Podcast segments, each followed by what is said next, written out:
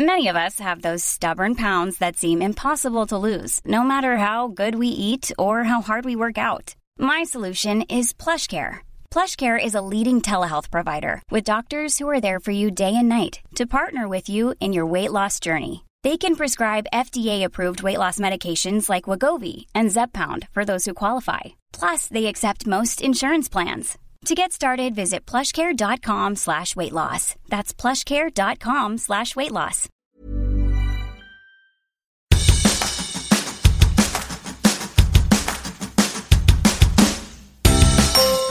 Hola, soy Hanna Fernández, profesional de la comunicación, emprendedora y apasionada del bienestar y del crecimiento personal. Bienvenidos a mi podcast.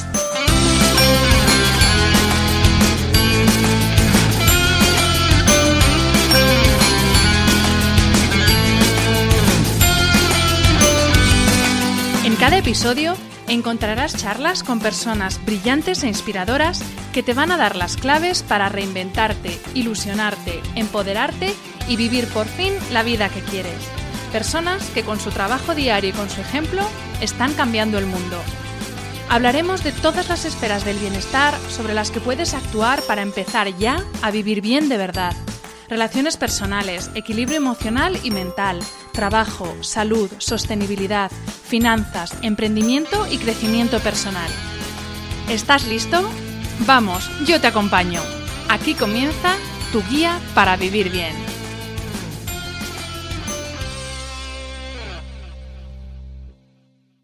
Hola a todos y bienvenidos a un nuevo episodio de este podcast. El pasado mes de junio hice un episodio cápsula sobre dos libros que para mí son dos referencias en cuanto a estilo de vida saludable, honesto y coherente. El primero de ellos se titula Elogio de la lentitud, se publicó en 2004 y se convirtió en un éxito de ventas internacional e inspiró una revolución lenta contra el culto a la velocidad en la vida moderna. El segundo se publicó este mismo año, 2019, se titula Elogio de la experiencia y es una magnífica reflexión sobre el envejecimiento de todo, personas y cosas, en un mundo en el que tener más años es cada vez más sinónimo de problema más que de privilegio. Sí, amigos, tengo el inmenso placer de contar al otro lado del micro con el periodista y autor canadiense Carl Honoré, que es autor de estos dos títulos. Bienvenido, Carl, y muchísimas gracias por compartir este rato con todos nosotros. Gracias a vos, es un placer estar aquí con, con ustedes.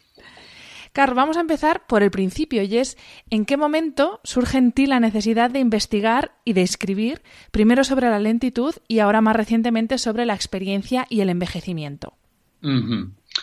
Bueno, yo hace unos años me di cuenta de que todos mis libros, la chispa para todos mis libros es siempre una pequeña crisis existencial, digamos, personal.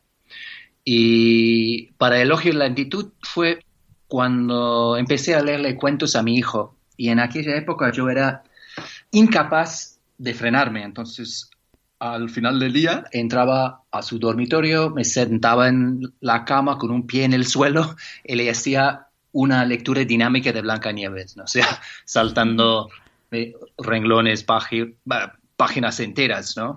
y, estamos siempre enfrentados. Sabía en ese momento que algo estaba mal, porque tenía el recuerdo que tenemos todos, ¿no? De ese momento tan íntimo, tan mágico, tan relajado de, de compartir un cuento con el padre. Pero en mi casa, en aquella época, era una pesadilla. Estamos en una batalla, ¿no? Entre mi velocidad, mi prisa y su lentitud. Y esta situación lamentable siguió hasta que un día oí hablar de un libro intitulado Los, cuentos para dormir de un minuto, o sea, Blanca Nieve en 60 segundos. Y tengo que confesar que al, al, escuchar eso, mi primera reacción fue, ¡guau! ¡Qué idea más maravillosa! Ya mi versión de Blanca Nieves tenía apenas tres enanitos, así que hacerlo en, 60 segundos me pareció, en, ese momento me pareció fantástico, ¿no? Pero gracias a Dios tuve una segunda reacción que fue muy diferente, me dije, no, hasta dónde he llegado, realmente tengo tanta prisa que estoy dispuesto a leerle un soundbite a mi hijo en lugar de un cuento, y fue un momento de profunda epifanía, ¿no? De revelación, me, me di cuenta que había perdido la brújula, el camino, la cabeza y que, tenía que cambiar. Y eso fue como la, el trampolín hacia mi investigación, no solamente sobre mi propia, mi propia adicción a la velocidad, sino al contexto global. Y fue un poco la, el punto de partida de, todo, ¿no? Fue de, ahí nació el libro y, luego el movimiento slow y todo. todo a partir de, Bianca, de Blancanieves. ¿Y qué crisis eh, motivó que comenzaras a investigar sobre el envejecimiento y la experiencia?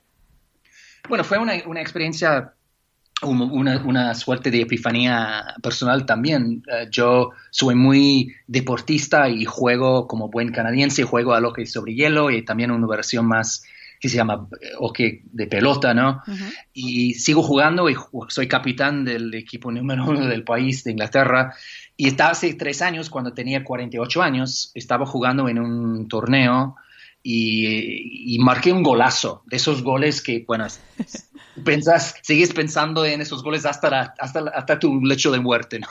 Y estaba flotando en el aire, mi, mi, mi equipo estaba ya en la semifinal, cuando de repente me informaron que yo era el jugador más viejo del torneo. Éramos, no sé, 245 jugadores. Yo sabía que era uno, del, uno de los más viejos, pero el hecho de, enterarme de que era, no sé, el más viejo me, me sacudió, me, me, me, paró en seco, me, me, traumatizó, la verdad, me traumatizó. Empecé a escuchar muchas preguntas, preguntas, ¿no? Me, decía, ¿será que la gente se burla de mí? ¿Debería dejar de jugar al hockey?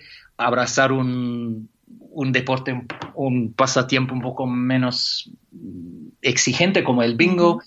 Y, y no sé, fue, fue, fue, un, fue un, momento profundo de, de reflexión. cuando me, me, marché de ese, de ese torneo de hockey, sabía que tenía que hacer algo, ¿no? Porque no entendía por qué la, mi edad cronológica se había convertido en una en una carga, ¿no? En una mochila de piedras de angustia en mis hombros y quería ver si había una historia más positiva que contar sobre el envejecimiento, porque yo me di cuenta en ese momento que tenía, yo llevaba, llevaba por dentro una visión sumamente negativa y peyorativa del envejecimiento. Me daba vergüenza el mero hecho de envejecer y quería ver si había otra, otro modo de, de, procesar, de vivir. Entonces fue un poco la, chispa del nuevo libro, Elogio de la Experiencia. Y creo que en el título se ve que no es ningún spoiler, porque mi conclusión es y sigue siendo que sí, hay, un, hay una historia mucho más positiva que se puede contar acerca del envejecimiento, mucho más positiva. Carl, en el libro, en el primero, en Elogio de la Lentitud, eh, describes nuestras vidas modernas como una prisa constante en la que necesitamos meter más y más cosas que hacer en cada hora del día. ¿De dónde crees o qué crees lo que, ha originado este culto a la velocidad, esta enfermedad del tiempo, que como lo denominó Larry Dossey, que también lo, dices tú en el libro, eh, cómo hemos llegado a sufrir esta enfermedad del tiempo? Yo creo que hay un puñado de, factores, ¿no? las raíces de esta cultura de la prisa son, son muy profundas. Si uno mira la historia, por ejemplo, ya en la época romana, ¿no? Cuando empezaron a, medir el tiempo con relojes, etcétera, de sol, la gente, eh, eh, le entró a la gente cierta angustia al, perder el tiempo, a desperdiciar los minutos y los segundos de las horas. Entonces, y yo creo que está un poco conectado con el, miedo a la mortalidad, a la muerte, ¿no? Porque eh, queremos, tenemos un deadline muy estricto, que es la muerte, y eso yo creo que genera cierta, cierta prisa como para hacer cosas, para aprovechar las, los años, las horas, los días que tenemos en, la Tierra. Pero en el mundo moderno, en el mundo más como moderno, yo creo que esto aumentó muchísimo, ¿no? Con la, la revolución industrial, que, bueno, de entrada empezamos a inventar máquinas y, aparatos, etcétera, que nos, nos, dieron la posibilidad de hacer las cosas cada vez más rápido. Y esto nos aumentó un poco, a mi juicio, la, impaciencia, ah, cosa que se ve mucho más en la época, bueno, los últimos, digamos, 20 años con las redes sociales y la tecnología, los smartphones, los celulares, todo ocurre instantáneamente y entonces esto pasó a ser nuestra forma de ser. Entonces, todo pasa muy rápido en la, en la pantalla, pero cuando estamos leyendo un cuento de, de hadas, queremos que eso también ocurra y pase muy, muy, muy veloz. Entonces, el virus de la prisa terminó contagiándolo todo. También otro factor, otro, otra mm, mm, razón por esta cultura del, del, de la velocidad, creo que es el hecho de que el mundo se ha convertido en un gran, un enorme buffet de cosas, ¿no? El, consumismo nos empuja siempre a consumir más y más y más y querer hacer más y más cosas. Y creo que detrás de todo hay una dimensión un poco más metafísica. Yo creo que para mucha gente la velocidad, el estar siempre ocupado, siempre distraído, siempre haciendo malabares con cuatro cosas, es una manera de evitar las grandes preguntas, como por ejemplo, ¿quién soy? ¿Será que estoy viviendo la vida adecuada para mí? ¿Estoy bien de salud? Etcétera, etcétera. Es mucho más fácil evitar esas preguntas y llenar la agenda de cosas, de distracciones y seguir corriendo. Por eso los terapeutas suelen decir que la última etapa antes de un burnout es una última aceleración, como que la, persona está tratando de escaparse de todos esos problemas importantes, grandes, y luego llega el, el, crack, el, el, burnout, y, la, persona se, se, encuentra obligada a ralentizar y bajar un cambio. Eh, entonces es un, es un conjunto de muchas cosas, pero creo que otra faceta de todo esto es, es la cultura. Está dentro de la cultura un tabú muy fuerte contra la lentitud. Eh, la lentitud eh, o lento es sinónimo de, cosas muy negativas como la improductividad, la infelicidad, la pereza, la estupidez. La estupidez. Ah, y, yo creo que eso hace que, ese tabú hace que aun cuando nos morimos de las ganas de pisar el freno, cuando sentimos en los huesos que nos haría bien desacelerar, que no lo hagamos por, por miedo, por vergüenza, por culpa, por, porque no queremos que la gente nos juzgue mal. Y yo creo que juntando todos estos factores explica el hecho de que en este momento de la historia humana todos queremos ralentizar. Es, es como un deseo universal, se escucha en todos los estratos socioeconómicos, todas las culturas, la gente se siente como que estamos acelerando la vida en lugar de vivirla. Pero a pesar de esto, no lo hacemos por todos estos factores que acabo de citar y nombrar. En el libro explica súper bien cómo la velocidad eh, no es siempre, ni mucho menos, la forma idónea de hacer las cosas y de hecho hablas directamente de los estragos que ha provocado este culto a la velocidad en la forma en cómo nos relacionamos con nuestro entorno. O sea, no hay más que ver eh, el drama del Amazonas, que ahora ya de repente se ha dejado de hablar del Amazonas, pero bueno, hace unas semanas, eh, afortunadamente, eh, hubo medios que se hicieron eco de, la dramática situación, y ya no solo el Amazonas, con la naturaleza en general, con nuestro planeta, también la forma en que nos tratamos a nosotros, la forma en la que nos relacionamos con nuestro trabajo, con cómo comemos, con cómo hacemos deporte, ¿no? Ha cambiado totalmente la forma en que interactuamos con, todo lo de fuera y con nosotros mismos. Con todo, sí. Y eh, pasó a ser nuestro efecto universal o nuestro, nuestra posición por defecto, eh, se dice? Por efecto eh, universal, ¿no? Es sin cuestionarlo, sin replantearlo, siempre optamos por el turbo, ¿no? Por el, el, más rápido. Es como que un reflejo automático cultural y como decís vos, está generando un abanico de daños ¿no? en todos los aspectos de la vida. E, estamos todos en este momento encaminados hacia un burnout en todos los niveles, ¿no? A, nivel del, planeta, a nivel del individuo. Y tú tocaste un poco el, el, tema de cómo nos relacionamos con los demás. Yo creo que es una de las cosas más importantes y más preciosas, ¿no? Que se sacrifican en el altar de la velocidad, de la prisa, son las relaciones humanas, porque esas relaciones no se pueden, por más prisa que tengas, no, nunca podrás mm. forjar una amistad más rápidamente porque tenés prisa, ¿no? O, no, no puedes hacer que alguien se enamore de vos más rápidamente porque quieres casarte en junio, ¿no? Estas, estas relaciones humanas tienen su tiempo, tiempos universales, tiempos de todos los tiempos.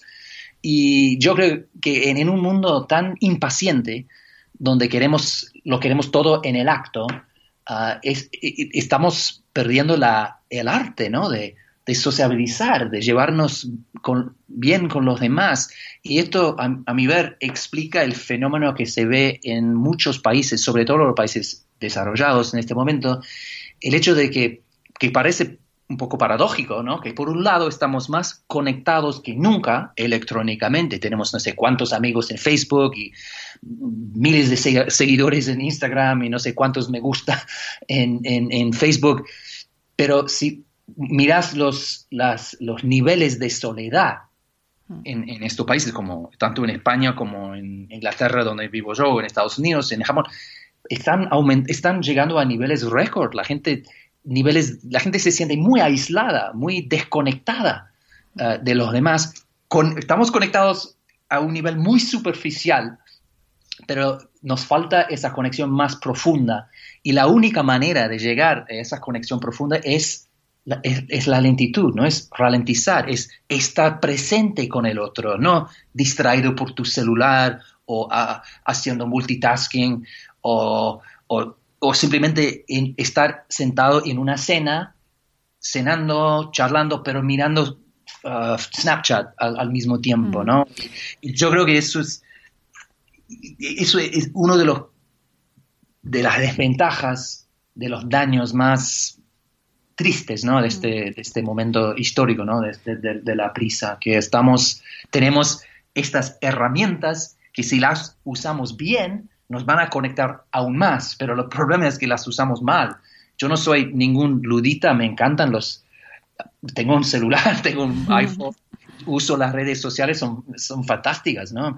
Pero hay que usarlas con un espíritu más slow, más balanceado, ¿no? con equilibrio, sabiendo cuándo toca usar una forma de comunicación rápida, que es, por ejemplo, Snapchat o, qué sé yo, un mensaje de WhatsApp, sí.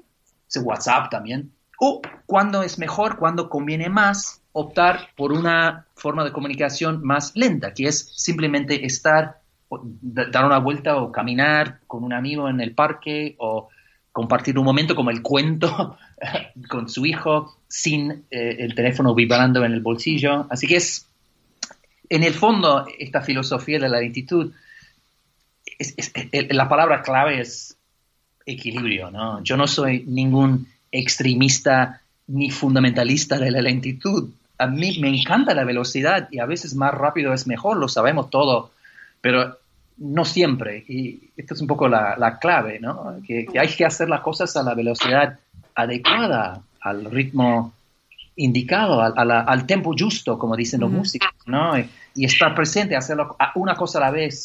En el fondo, la, filosofía slow se puede resumir en una frase muy sencilla, que es, en lugar de hacer las cosas lo más rápido posible, tratar de hacerlas lo mejor posible. Y eso es, en el fondo es una idea muy sencilla, pero profundamente contracultural inmensamente revolucionaria si, si la abrazamos. Eh, que, cosa que se ve, bueno, mucha gente cada vez más está llegando a la misma conclusión y buscando esa, esa tortuga interior, digamos. Yo creo que, Carl, que lo que nos ha pasado con las relaciones sociales es que hemos empezado a sacrificar la calidad por la cantidad. Entonces, ahora de lo que hablamos es cuántos followers, cuántos contactos, para mí eso no son amigos, yo no digo amigos de Facebook porque habrá algunos que sean amigos, otros no. Y sin embargo, no nos preocupamos por qué calidad tienen esas relaciones. Y al final, pues lo que tú dices, hay gente que está tremendamente sola y tiene eh, 200.000 seguidores en Instagram. Y, también lo que tú decías, esto no se trata de, emprender una batalla, una guerra contra la velocidad, porque gracias a la velocidad, gracias al progreso, tú y yo estamos hablando ahora, eh, tú desde Londres y yo desde Madrid, y estamos grabando a través de Internet. Entonces, obviamente aquí nadie habla de, dar un paso para atrás, pero sí que es verdad que hay que, pues lo que tú dices, hay que mantener un equilibrio entre lo que es normal y lo, que es volvernos locos. A propósito de las tecnologías, tú dices, tienes tus redes sociales, tienes tu, smartphone, ¿Tú cómo haces? ¿Cómo nos o cómo podemos hacer para perder al miedo al, FOMO, que es el, bueno, son las siglas en inglés de, de miedo a perderse algo? Sí. Bueno, yo creo que hay que, hay que cambiar o replantear, reinventar la relación que uno tiene con sus, sobre todo con el smartphone, ¿no? Que es el, la manifestación más presente y también más móvil, ¿no? Porque el portátil está siempre ahí en el bolsillo, en, en, el, en el, bolso, etcétera. Y, pero hay que hacerlo lentamente, ¿no? Yo, yo creo que es, una de las ironías de, de estos días, que, es que estamos tan, bueno, tenemos tanta impaciencia que incluso queremos ralentizar rápidamente a todo vapor. Entonces la gente se, se, dice, bueno, yo me encantaría mm, pisar el freno y bajar un cambio. ¿Qué hago? Bueno, me apunto a un curso de meditación y luego corro para hacer un poco de yoga y luego de ahí voy saliendo corriendo para... No, hay, hay que hacer las cosas con calma y, y con pequeños pasos. Yo con mis gadgets, los aparatos, tuve que, hacerlo lentamente y, haciendo pruebas, ¿no? O sea, en lugar de llegar un día y decir, bueno, apago el celular durante cuatro horas este día y punto. No, hay que hacerlo con decir, bueno, hoy o capaz esta semana voy a elegir dos horas y después, al final de esa semana, voy a hacer una suerte de reunión con conmigo mismo para ver cómo, cómo anduvo. ¿Me salió bien? ¿Puedo cortar un poco más, un poco menos? ¿Tendré que poner estas horas en otras, otros horarios del día e ir como siempre modificando y adaptando un poco tu, tu cambio. Pero el punto de partida siempre tiene que ser momentos de off, ¿no? De usar ese botoncito rojo para, para apagar y para desconectar.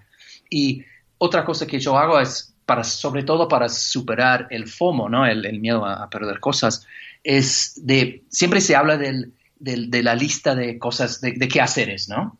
Eh, yo lo que, lo, que hago es, es que mantengo al lado una lista de cosas que no haceres, ¿no? O no, no hacer. Y lo que hago es que cuando muevo y, o quito una cosa de la, de la lista de qué haceres, la pongo esa, esa cita o ese, esa tarea o lo que sea en la lista de, de cosas para no hacer o no hacer, no not to do list, lo digo en inglés. Y y en el momento cuando quito algo de la lista de quehaceres, siempre es, genera un poco de angustia, de, duda, de incertidumbre, de miedo, ¿no? ¿Será que estoy, le haré daño a una relación afectiva o de trabajo o etcétera? Pero dentro de un mes o dos semanas, cuando cojo la, lista de, no, de cosas que no hacer o no hacer, no to do list, y miro las cosas que no hice hace un mes, me doy cuenta de que no eran tan importantes. en, el, en, el, momento me, parecían imprescindibles, ¿no? Me parecía un, un, disparate, una locura quitarlas de la lista de quehaceres. Pero con un poco de perspectiva, un poco de tiempo, mirando hacia atrás, te das cuenta de que la gran, gran, gran mayoría de las cosas que hacemos no son importantes, no son imprescindibles. Muy pocas cosas caben encajan en esa caja de, imprescindibilidad. es que es un poco la forma en que vivimos ahora, que todo es a vida o muerte, pero todo es desde hacer la compra a ir al tinte, a tu trabajo, y bueno, hay, trabajos que sí, que dependen vidas de personas de esos trabajos, pero muchos trabajos no, y, y es que afrontamos cada momento de nuestro día como si fuera vida o muerte, y claro, eso es un estrés y una ansiedad brutal. Y eso se ve, eso, yo creo que esa esa, esa visión como muy blanco y negro de la vida, mm. que es, como dices tú, eh, muerto, vida o muerte. Bueno, se ha exportado a toda la cultura, ¿no? Se ve la polarización de la política, dos tribus, dos campos, dos, grupos que se gritan y no se escuchan más. Y es como que no, hemos perdido el, el, esos matices, ¿no? En el medio, esos, esos, esos matices de gris, ¿no? Y, mm. y, esto conlleva a, a, una vida muy angustiada y, poco placentera y, mal sana, porque terminamos haciendo miles de cosas, pero haciéndolas mal, eh, quemándonos y, mira, fíjate, nadie se encuentra en su lecho de muerte mirando atrás diciéndose, bueno, ojalá hubiera pasado más tiempo en Instagram mm. o Ah, haciendo trabajo o trabajando en lo que sé yo, en, el, en la oficina o, o en, comprando cosas en Amazon.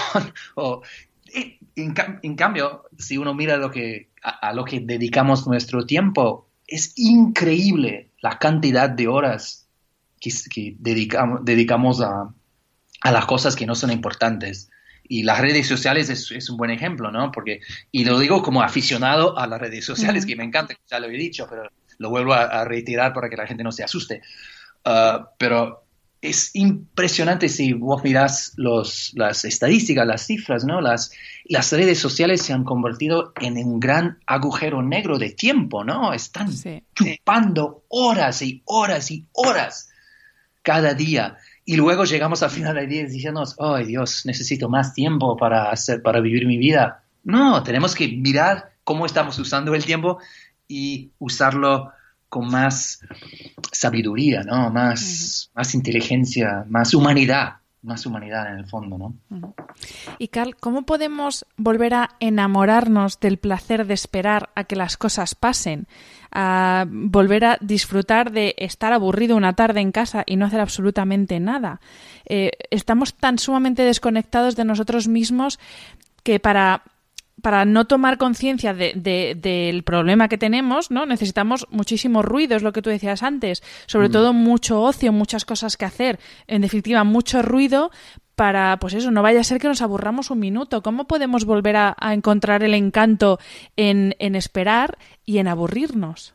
tenemos que reencontrarlo con un proceso lento, ¿no? No, no, si estás en, vivir, viviendo una vida muy agitada, muy distraída, muy como pasando de una cosa para otra, no vas a poder pasar una tarde entera uh, paseando, perambulando por, el parque, va a ser muy difícil. tendrás como síntomas de abstinencia, la vas a pasar muy mal. Pero lo que, lo que yo siempre recomiendo y aconsejo es coger dos minutos, ¿no? O cinco minutos, simplemente cinco minutos para empezar. Cinco minutos sin móvil, salir de la oficina, salir de casa, dar una vuelta por el barrio, ¿no? Sin el, sin el, sin el celular. O sentarte en, una, en un cuarto ah, sin pantallas, sin nada, y simplemente sentarte y, respirar hondo o, o dejar fluir un poco tus pensamientos, pensar eh, en unas vacaciones que tuviste hace 10 años que te cambiaron la vida, o simplemente dejarte ese espacio y, hacer pruebas, ¿no? Como decía antes, experimentar con cuál es el mejor momento para ti durante un día, el día o la semana para entrar en ese, ese espacio más lento, más reflexivo, más, más humano, más, más placentero, ¿no? Un placer menos agitado. Y, y, empezar con, no sé, cinco minutos y luego pasar a diez. No, es un músculo, ¿no? Yo creo que es un poco un músculo eh, eso de poder disfrutar de un momento slow, digamos, un momento lento, ¿no? Sin distracciones externas y, estimulación electrónica. Y es un músculo que no lo, no, no lo estamos usando suficientemente, entonces a la hora de usarlo nos cuesta. Y volvemos a los músculos más desarrollados, que son los músculos fast, ¿no? dedicados a la vida fast o rápida o distraída. Pero ese músculo slow, digamos, está ahí todavía, pero hay que reanimarlo, ¿no? reanudarlo un poquito, pero con el tiempo, ¿no? Y, despacito, ¿no? Como dice la canción. se, me se, me ocurrió algo, quiero volver un ratito al, tema de la tecnología, porque hay un nuevo ritual social que se ve mucho en Londres y en, lo vi hace poco en Toronto, en Canadá, se ve también en New York, que se llama stacking. Y no sé si ha llegado hasta ahora a, España, pero eh, stacking, stack es como pila, ¿no? Como cuando las cosas están como amontonados, ¿no? Sí. Eh, y stacking es cuando los, los, jóvenes, los millennials, salen a tomar un café o qué sé yo, comen, comen un sándwich juntos, todos amontonan en una pila, ¿no? En el medio de la, de la mesa sus celulares. Y el que coja primero el celular para mirar Instagram o Facebook, paga la cuenta de todos. ¿no? Aquí todavía no ha llegado, pero me parece buena iniciativa. genial. Y es una manera de decir, bueno, tenemos este momento juntos, un momento único, nunca vamos a volver a tener este momento. ¿Por qué arruinarlo tratando de estar en varios momentos al mismo tiempo? ¿no? ¿Por qué no simplemente ralentizar, ir un poco más lento y estar presente, ¿no? Conectar plenamente con los demás, entre nosotros. Y esto me parece que es, eso demuestra que las placas tectónicas se están moviendo en la cultura, porque sobre todo con respecto a la tecnología, yo trabajo mucho en Silicon Valley con empresas y colegios, etcétera. Y ellos también que están en la línea de fuego, ¿no? Ellos están en las trincheras, ¿no? En esta batalla tecnológica. ¿Y qué están haciendo en Silicon Valley? Con sus propios hijos y en sus propias casas, no están usando celular, están apagando los móviles, están, uh, se están escapando de las pantallas cuando pueden hacerlo para recuperar esos momentos más lentos, más, más slow. Y ese, este ritual stacking es algo que no, no es un, uh, una novedad impuesta por uh, los baby boomers o la gente de generaciones más avanzadas Ah, que, nunca conocieron las pantallas de niño. No, esto es algo que nació de los, de los propios nativos digitales, de los jóvenes que nacieron con esto, rodeados, empapados, marinados en la, tecnología. Y ellos también se están dando cuenta de que sí, nos encanta Facebook, o no, Facebook menos, pero Snapchat y TikTok y WhatsApp, fantástico todo. Pero hay límites. Y ellos, ellos mismos se están buscando la, forma de poner límites de, velocidad en, la autopista informática. Y eso me genera muchísima esperanza, porque esto demuestra que esto es un, problema, un desafío humano, no es un desafío de generaciones, una generación contra otra, es algo que nos afecta a todos y que todos podemos llegar a la fiesta con una solución propia, ¿no? Y eso a mí me, me, levanta el ánimo, ¿no? Me da mucha esperanza de que sí, vamos a encontrar vamos a forjar una relación mucho más sana, mucho más eh, equilibrada y mucho más humana con, esta tecnología tan maravillosa, ¿no? Es esperanzador, desde luego. Carlos, me gustaría que hablásemos eh, de cómo ha afectado este ansia por estar siempre conectado, por estar siempre funcionando y siendo productivo, en concreto sobre las mujeres. Porque tú hablas de ello en el libro. Eh, hay un libro estupendo de la periodista española Sonsoles Ónega que se titula Nosotras que lo quisimos todo y que habla precisamente de, este tema y es de la historia esta que nos han vendido, especialmente a las mujeres, de que nosotras podemos tenerlo absolutamente todo, tener una super carrera de éxito, tener una familia numerosa, tener una vida social alucinante, estar estupendas 24 horas al día. Y al final, eh, lo que ha pasado, o lo que yo creo que les está pasando a muchas mujeres, es que para tener todos, todas esas parcelas de su vida cubiertas, han tenido que abandonar lo más importante que es renunciar a ellas mismas y a lo que ellas sienten que quieren hacer. ¿Cómo entiendes tú el mito de la Superwoman que nos han intentado vender? Bueno, lo, entiendo de la misma manera que, que describiste ahí. Mm. Eh, la palabra clave es, mito, ¿no? Es, eso de tenerlo todo es, es, mentira, es un mito, es imposible, ¿no? Tenerlo todo o tratar de tenerlo todo es la mejor manera de, de convertir la vida en una carrera contra reloj, ¿no? En una vida muy superficial, de, mucha cantidad y poca calidad, y de esa pérdida tan profunda y metafísica y central que es la, pérdida de, la conexión con, con, con, uno mismo, ¿no? Y yo, llevo años ¿no? hablando de este tema y, y, viajando por el mundo, estoy muy conectado con mucha gente que trabaja en este terreno, ¿no? De cómo reinventar eh, las expectativas tanto para los hombres como para las mujeres, pero obviamente mucho, yo creo que el peso es más fuerte para la mujer porque, bueno, por, es capaz asunto y tema de otro podcast, pero ya sabemos todo que hay, hay muchas cosas heredadas culturales que hemos bueno, claro, que hemos heredado que, hace que la mujer se sienta obligada a, bueno, a hacer muchas, mucho más asumir determinados papeles y no que no sean compartidos también con el hombre, claro. Eso, claro. Y esto, a mi juicio, se ha reforzado mucho en los últimos años con las redes sociales, desgraciadamente, porque eh, esto va de la mano con una, una, cultura perfeccionista, ¿no? La tiranía de la perfección. Y bueno, la, las redes sociales amplifican por mil mm. esa, esa percepción porque todo se convierte, la vida se convierte en, en, una performance. O sea, la gente siempre cuelga las mejores imágenes, los mejores videos de su vida privada y personal. Y eso hace que los demás se sientan aún más obligados a correr y hacer aún más cosas y hacerlas mejor. Y, y es una como una carrera de locos o de locas. pero carrera que no tiene fondo, que ese es el problema, que es que no hay fin. No tiene fin, no tiene fin, no tiene fin y no tiene fondo, claro.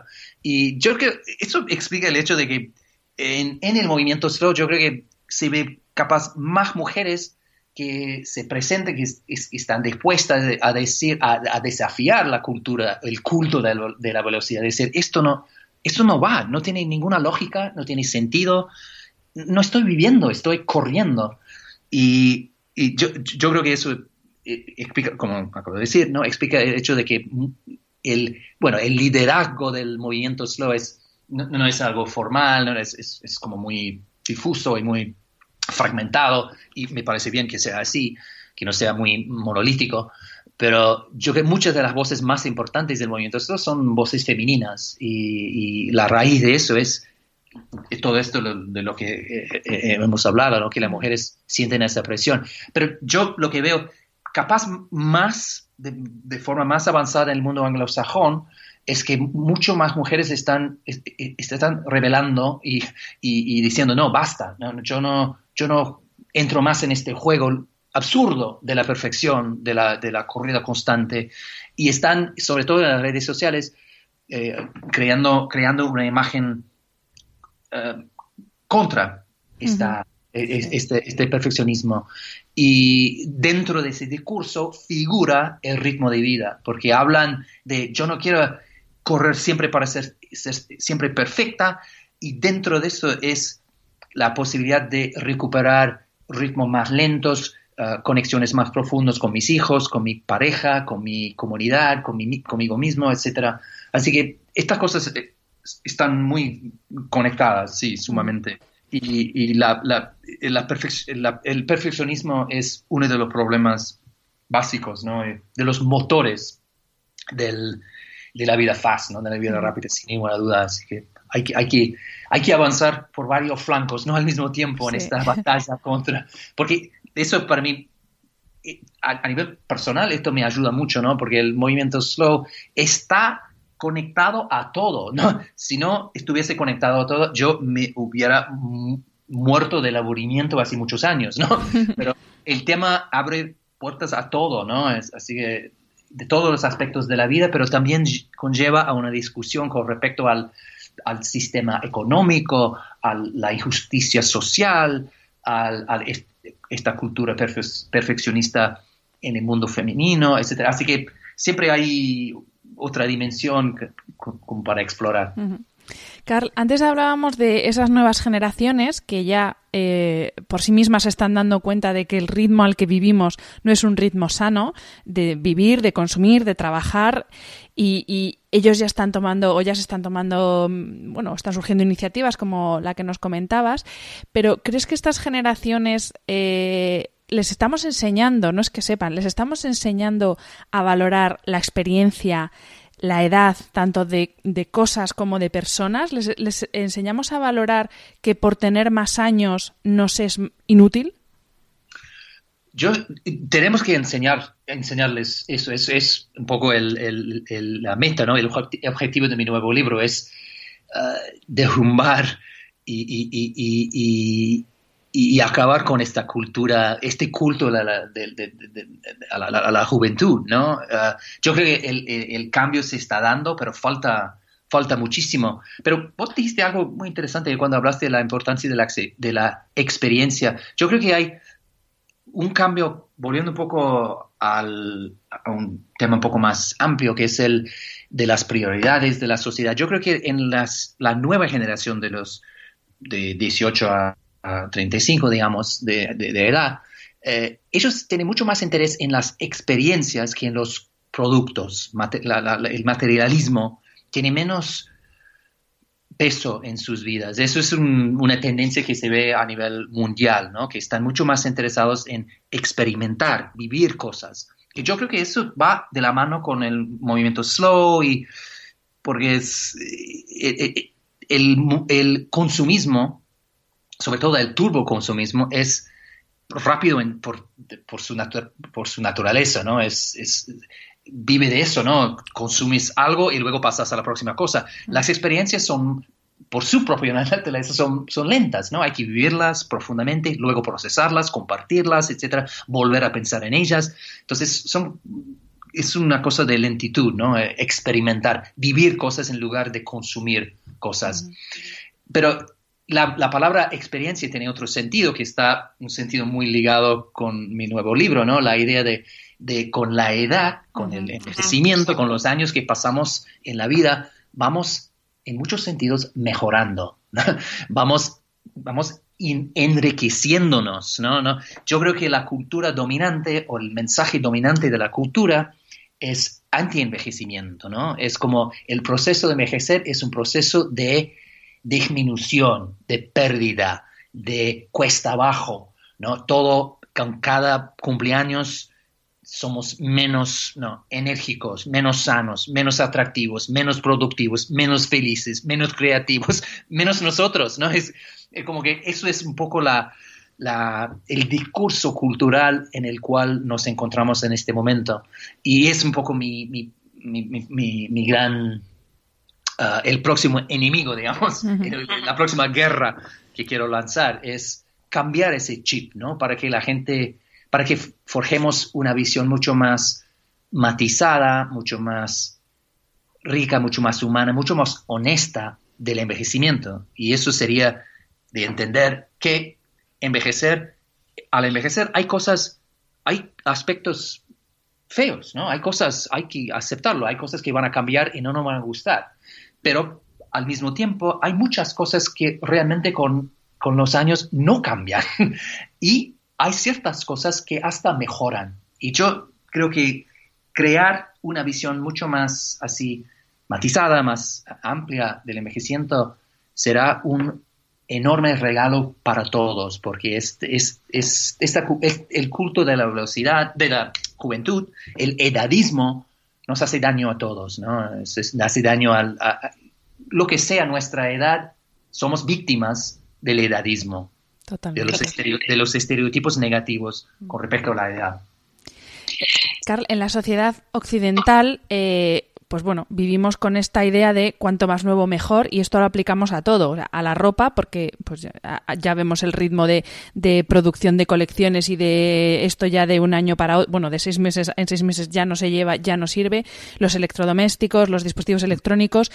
Esto también pasa con las personas, pero afortunadamente hay otras culturas y bueno, en, precisamente hablas de ello en el elogio de la experiencia, otras partes del mundo, eh, otras comunidades que consideran ese paso del tiempo como un privilegio sobre todo hablando de las personas, como un valor añadido y no como una enfermedad o un problema que tenemos que curar de la forma que sea, que es lo que un poco como afrontamos el envejecimiento y el paso del tiempo en, en la sociedad occidental, ¿no? Yo, creo que en las sociedades tradicionales uh, sigue todavía esa idea de que envejecer es un, es un proceso de, crecimiento, ¿no? de, mejor, de, mejorarse, de, envejecerse, de experiencia, etcétera, y vas a poder hasta el final de, tu vida aportar y contribuir, etcétera, etcétera. Pero yo, creo que en el mundo, no, yo no diría occidental, en el mundo moderno, ¿no? industrializado, eh, básicamente el, culto, ese culto de juventud ha triunfado. Incluso unos, porque yo, uno de los prejuicios que yo tenía cuando eh, empecé a, investigar este tema de nuestras actitudes con respecto al envejecimiento, uno de los prejuicios que yo llevaba por dentro era que en los países asiáticos, ellos mantienen esa cultura de poner a los ancianos en un pedestal, que es una cultura de respeto, etc. Algo de eso hay todavía, ¿no? A nivel público y oficial. Hay como fiestas y uh, días oficiales y nacionales para uh, homenajear a, los, a, la, gente más avanzada de edad, etc. Pero dentro de la cultura, de, por, por ejemplo, en Japón o en Corea del Sur o en, en Hong Kong o Singapur. Yo, porque he viajado por estos países también para, para preparar el libro, yo me, me, encontré con los mismos prejuicios, los mismos estereotipos y la misma angustia con respecto al, al, al, hecho de envejecer. Y, de hecho, dos ejemplos.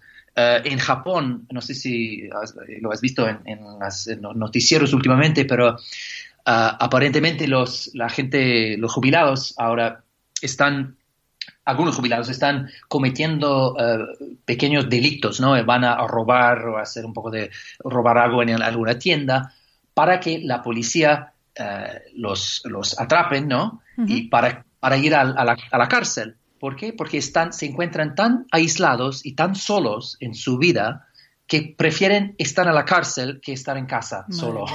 Y, si una sociedad llega a ese punto, yo creo que no es, no es un, un, role model, no es como un gran ejemplo para el resto del mundo de cómo abrazar envejecimiento y la gente, la gente, sobre todo la gente vieja. Otro ejemplo es eh, Corea del Sur, donde la cirugía plástica, Corea del Sur per cápita los coreanos gastan más en la cirugía plástica que cualquier otro, incluso que creo que los brasileños. Y, y, ellos no, no, es, no se están operando para, para lucir más viejo, no, se están operando para lucir más joven. Y no sé, yo creo para mí esos son dos ejemplos, dos pruebas más de que todos estamos contagiados por esta idea de que más, no, más, nuevo, más, más nuevo mejor, más joven mejor, y y, está, en, está en todos lados. Mm. Yo siempre he pensado, Carl, que bueno, la edad no es cosa de años, eh, sino de cómo entendemos y afrontamos la vida. Yo creo que tú también piensas así, porque de hecho en el libro lo dices, que eh, lo que importa cada vez más no es la fecha en la que has nacido, sino eh, la forma en que tu forma de pensar, cómo hablas, cómo te mueves, cómo disfrutas, con quién te relacionas, con qué libros lees, ¿no? Al final, eh, esta cuestión del envejecimiento es algo más que que, ponemos nosotros más de, un hecho que es de, algo real, ¿no? Porque, como digo, hay, hay, gente de 30 años que son como abuelos de mente y hay señores de 70 años que son absolutos teenagers. Totalmente. De hecho, hace, hace un par de días, de, hecho, ayer, el, uno de los eh, entrevistados de mi libro, John Goodenough, que es un físico, uno de los que inventaron las, las, pilas uh, recargables, uh, ganó el premio Nobel ayer uh, a los 97 años. y y bueno, yo creo que es el más, el, más viejo, ganador más viejo de la historia del, de los premios Nobel. Y es otro indicio, ¿no? Que lo, que de, este cambio profundo, ¿no? Que cada vez más el, la edad cronológica está perdiendo su poder de definir y limitarnos. Y a mi juicio estamos entrando a una época dorada de, envejecer, ¿no? Nunca ha sido hubo una mejor época en la historia humana para, para envejecer. Si uno mira las, los avances científicos y, de medicina eh, y, y, el hecho, los cambios demográficos también, el hecho de que el planeta está envejeciendo hace que sea más fácil envejecer, porque estamos cada vez más rodeados de ejemplos luminosos de gente de 45, 55, 85, 95, haciendo cosas que hubieran sido impensables hace 20 años. Seguramente hace 100 años hubieran sido ciencia ficción. Estarían muertos, básicamente. No creo que hubieran llegado a esa edad. Claro.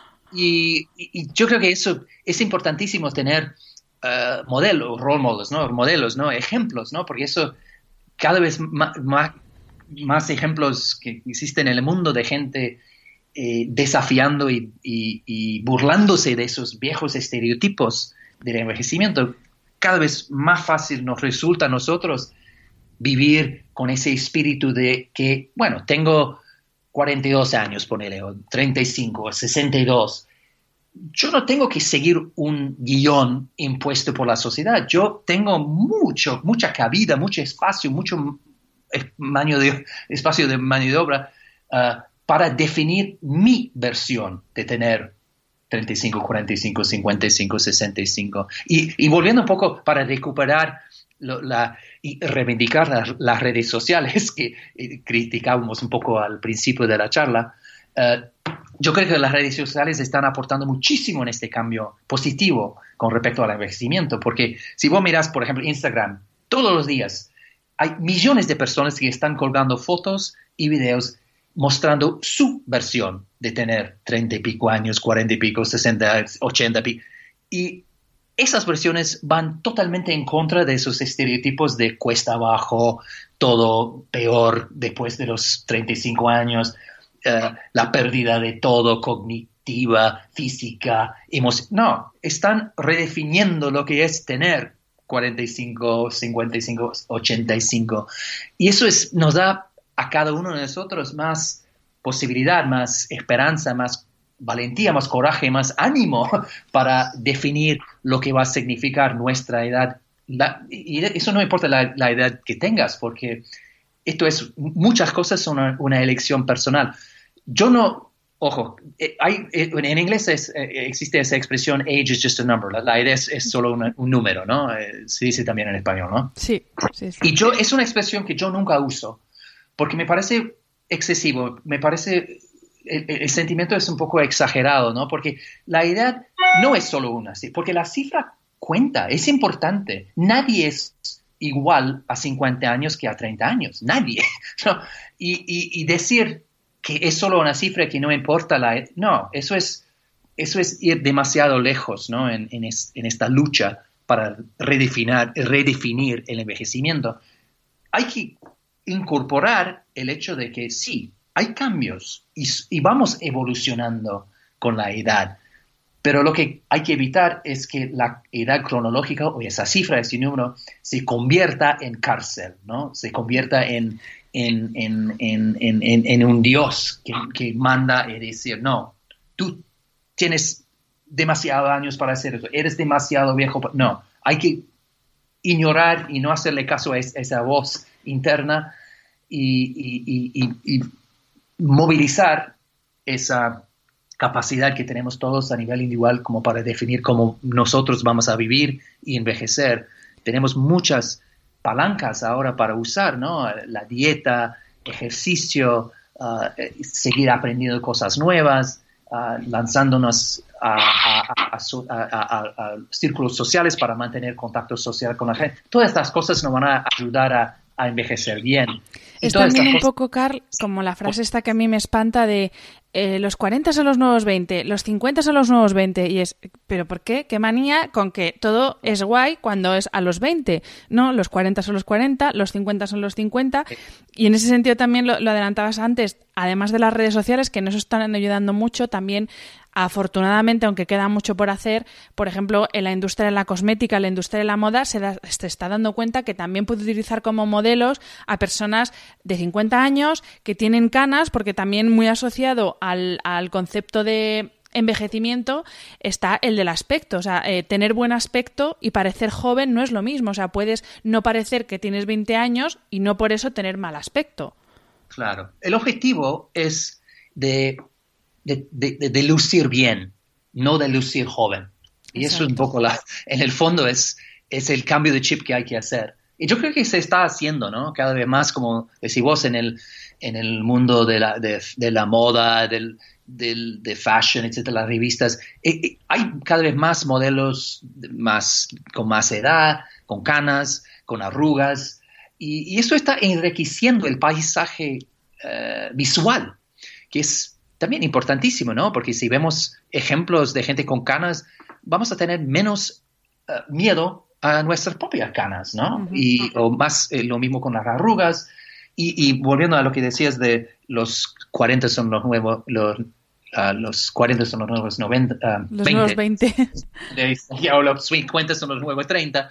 Uh, eso también para mí me parece edadista, ¿no? Eso de, al principio puede parecer positivo, ¿no? Como, como ah, pero es, está como cayendo en los, las historias. Sí, en estereotipos, ¿no? No, estereotipos, ¿no? Es como decir que es, como reforzar la idea de que envejecer es, es malo, es, una, es un castigo, es una, es, un, es una multa, ¿no? Y en lugar de decir, bueno, tengo 40, los 40 pueden ser luminosos con el, el espíritu correcto y un poco de suerte pueden ser maravillosos, tanto como los 80 y los 90, los 60 los, y los 20, ¿no? Cada edad tiene sus pros y cons, sus puntos negativos y sus puntos positivos, y cada edad puede ser maravillosa, pero solo si la abrazamos con ese, no con, con nostalgia tóxica por el pasado, ni tampoco con miedo al futuro, ¿no? simplemente abrazando el presente con un espíritu abierto y decir, decir, bueno, ¿qué puedo hacer yo para, para maximizar este momento, para sacar todo el placer, todo el aprendizaje, todo el jugo de, este, de estos años de mi vida? Ese es un poco el, enfoque que hay que, hay que adoptar. Y a nivel instituciones, Carl, porque también en el libro dices que eh, nos queda todavía mucho por avanzar y en ese sentido hay que reformular las reglas de prácticamente todo, de cómo entendemos el trabajo, eh, sobre todo temas de jubilación, antes, después, eh, de la medicina, hasta eh, cómo se construyen las viviendas. Em, hay que redefinirlo todo. O sea, ¿tú crees que todo esto es posible? Es, es posible, no va a ser de la noche a la mañana, pero el mundo cambia, ¿no? A veces cambia muy lentamente, pero llega a un punto donde la, presión, el cambio se vuelve irresistible y los cambios empiezan a, darse mucho más, mucho más eh, rápidamente. Falta mucho, ¿no? Y estamos recién ahora empezando esta discusión, este debate, este diálogo alrededor del envejecimiento y todos los cambios sísmicos, ¿no? estructurales que, que, hacen falta, ¿no? como decís vos, desde la medicina hasta el trabajo, etc. Pero eh, el tema está sobre el tapete y además, es un, eso, esos cambios van a ser de beneficio a todos, van a ser positivos para todos. Y eso es algo más que me, que me genera cierta esperanza cuando se trata de luchar contra, por ejemplo, el feminismo o el, ah, el cambio climático. Siempre hay gente que se puede convencer de que va a, a ser víctima del feminismo. Por ejemplo, los hombres, algunos hombres pueden decirse, bueno, si, si cedemos demasiado paso a las mujeres, yo, me, yo pierdo algo. ¿No? Y pasa lo mismo con el racismo. Los blancos pueden decirse, mira, si, si abrimos las puertas a, todas las razas, yo corro el riesgo de perder algo propio, ¿no? En cambio, no pasa esto con el edadismo, ¿no? Porque todos estamos envejeciendo, todos vamos a tener con, si, si no morimos, si no fallecemos, todos vamos a llegar a los 40, 50, 60, ojalá 70, 80. Así que el edadismo es un acto de autolesión, ¿no? y en muchos sentidos más que a nivel de, de, la cultura y trabajo, etc. Es un acto de autolesión porque el edadismo, alimentar y cultivar esos estereotipos negativos, hace que la gente envejezca peor. Es, es un, una profecía autocumplida. Los estudios demuestran muy claramente que si uh, veneras o pones en un pedestal la juventud y, y, ves muy mal, con ojos muy negativos el envejecimiento, vas a envejecer peor, vas a sufrir mucho más problemas físicos, cognitivos, la demencia y hasta vas a morir más, pronto. Al final es un poco también el, el, aceptar la diversidad, porque como tú decías, sí que eh, es, se entiende, o sea, está más aceptado pues eh, diversidad en sexos, diversidad en razas y cómo las instituciones poco a poco se están demasiado poco a poco se están abriendo a esa diversidad, pero en el caso que nos ocupa aquí de la edad también es una diversidad, son poblaciones distintas con necesidades distintas a las que hay que darle el mismo trato y las mismas oportunidades, ¿no? Como tú decías, igual que se da en otras circunstancias que sí que se habla de eso, en el caso de la edad no, y parece eso que a partir de los 60, por lo menos aquí en España, que la edad de jubilación ahora mismo está a los 65 años, parece que eh, todo lo que sea más de 65 es como, bueno, esa gente ahí que hay que mantener, que hay que, solo se habla de pensiones, pero no se habla de que se sigan formando si quieren, que sigan trabajando si quieren, que puedan viajar, que puedan hacer ejercicio, que puedan, no sé, que sigan siendo parte de una sociedad, que al final es un, es un grupo que está totalmente excluido es un, es, es un grupo que, que, es, un, es un inmenso recurso, pero lo vemos como una carga, ¿no? Un, un, problema. Y ese es, el, ese es el cambio de chip que, que, hay que, que, que, tenemos que hacer a nivel individual, pero también a nivel colectivo. Y tú has hablado del, del, del, de la fecha, de, del, de la edad de jubilación. vuelvo al, al, al, ejemplo de John Goodenough, ¿no? el físico que ganó el premio Nobel en 97. Resulta que hace 30 años cuando tenía, él tenía 65 años, él era profesor máximo ¿no? en la Universidad de Oxford, en Inglaterra, y tuvo que dejar el cargo por, por, por vejez, ¿no? Porque Oxford dijo, no, tienes 65 años, ya terminó tu carrera, tenemos que abrirle espacio a los a lo jóvenes, va, andate. Y, y, bueno, 30 años después se lleva el premio Nobel. Fíjate. Es, yo creo que estamos perdiendo tantas cosas con este edadismo, este culto de la juventud y, y cada vez más, porque alguien de 65 años hoy, en, en el año 2019, comparado con alguien, una persona como promedia ¿no? de, de 1919, son dos mundos, es el cambio es brutal. Totalmente. La gente tiene, siempre ha tenido recursos y cosas que contribuir, a aportar a la sociedad um, en, en, en, los, la, la, como la edad un poco más avanzada en toda la historia, pero ahora más que nunca, ¿no? Porque llegamos a, a los 60, 60 para arriba, 50, 70, lo que sea, en un estado mucho mejor que, que, nunca. Y bueno, yo creo que eh, eh, es, es, eh, siempre hay inercia, ¿no? Y hay resistencia, y le cuesta a la sociedad cambiar, pero la, la presión, la necesidad de cambio es tan fuerte y tan innegable que yo creo que vamos, vamos, vamos, vamos, vamos, vamos por el buen camino, falta muchísimo, pero vamos por el buen camino. Y una, un, un extra, otra observación. Yo hablabas recién de, de, la diversidad, que es como un, una palabra mágica, ¿no? En el mundo Sí, sí, vale para todo casi. Es como un cliché, ¿no? Todas las empresas tienen su programa de diversidad, etcétera. Y no sé, hasta, bueno, con mucha frecuencia es algo un poco superficial, pero al menos está, están hablando del tema y, y es, ya es un comienzo. Pero yo lo, lo, que estoy notando ahora que me están conectando muchas empresas uh, diciéndome, mira, tenemos, hemos tenido desde hace un tiempo programas de diversidad, pero se nos olvidó incluir a la gente más. Claro, es que sobre el papel, el papel todo lo aguanta, pero luego hay que poner en práctica las cosas. Claro. Y están diciendo, ¿qué, ¿qué, hacemos? Tenemos, porque estamos viviendo esto, nuestras, nuestro staff está envejeciendo y no sabemos qué hacer. Y entonces di una, una charla y fui a un evento en, sobre este tema de la diversidad en la BBC en, en Londres uh, hace un par de meses, porque ellos también están están en esto, ¿no? Están en el mismo tema, ¿no? De cómo no solamente cambiar la, la, el lenguaje que usan para hablar del crecimiento, pero también para cambiar totalmente el entorno, ¿no? Dentro de la empresa, abrir otros canales, otros caminos, otros senderos dentro de la, de la empresa para que la gente pueda seguir trabajando y contribuyendo y, y aportando algo. Y, así que el cambio está llegando, pero Falta, falta, falta. Carl, hay un epígrafe del libro que es, eh, bueno, que me encanta por lo simple, eh, bueno, no simple, por lo sencillo que es, pero por todo el contenido que tiene, que es felicidad, preocuparse menos, disfrutar más. ¿Nos lo podrías desarrollar un poquito, que ya vamos terminando, que sé que te tienes que marchar?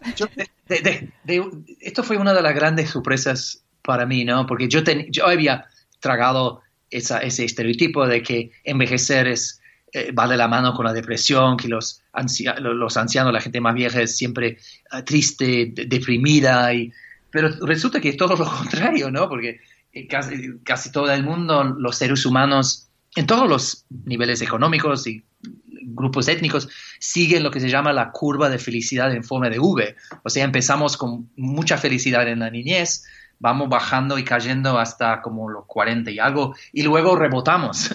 Y e incluso en España, el grupo de, eh, cronológico de edad que, que, que, disfruta de los niveles más altos de felicidad y de satisfacción de vida son los de 55 para arriba.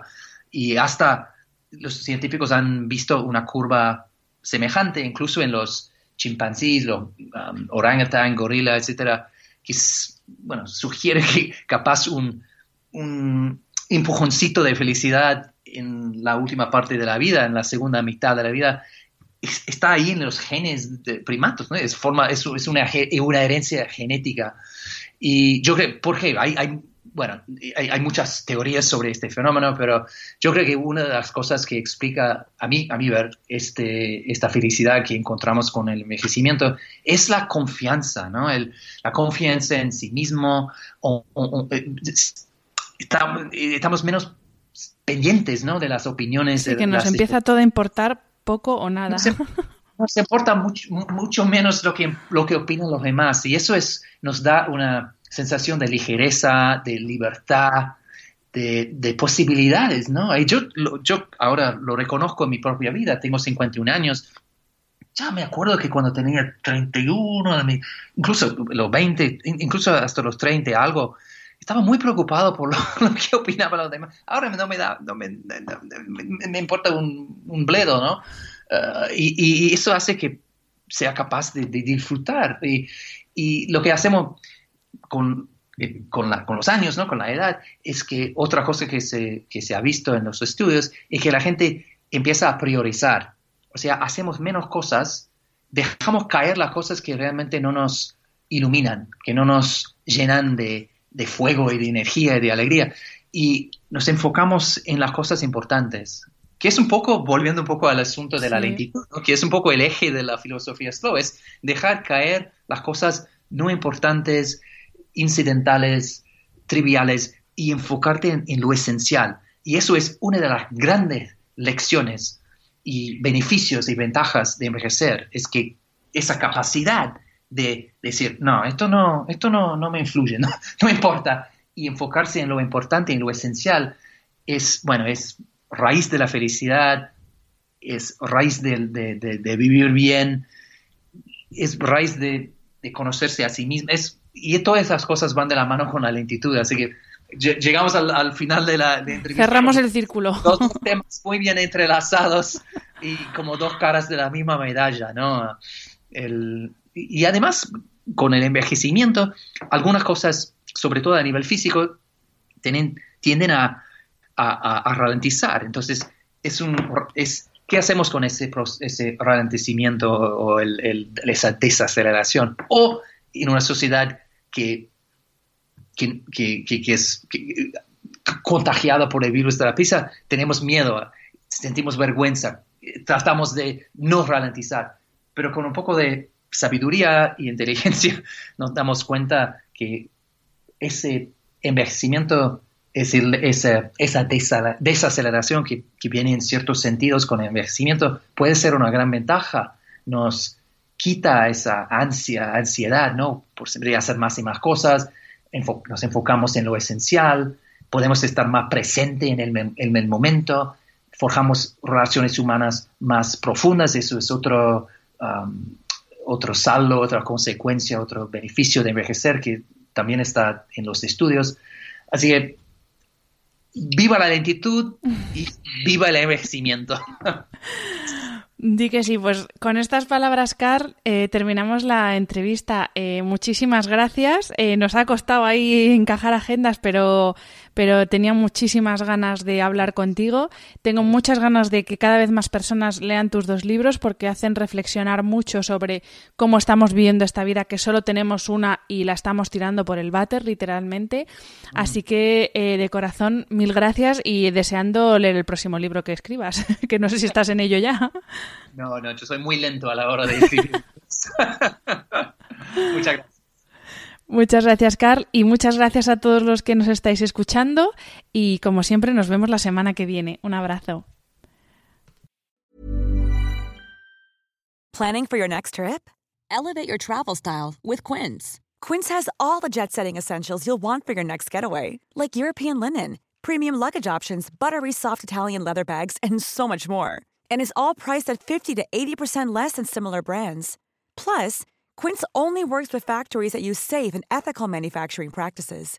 Pack your bags with high-quality essentials you'll be wearing for vacations to come with Quince. Go to quince.com/pack for free shipping and 365-day returns.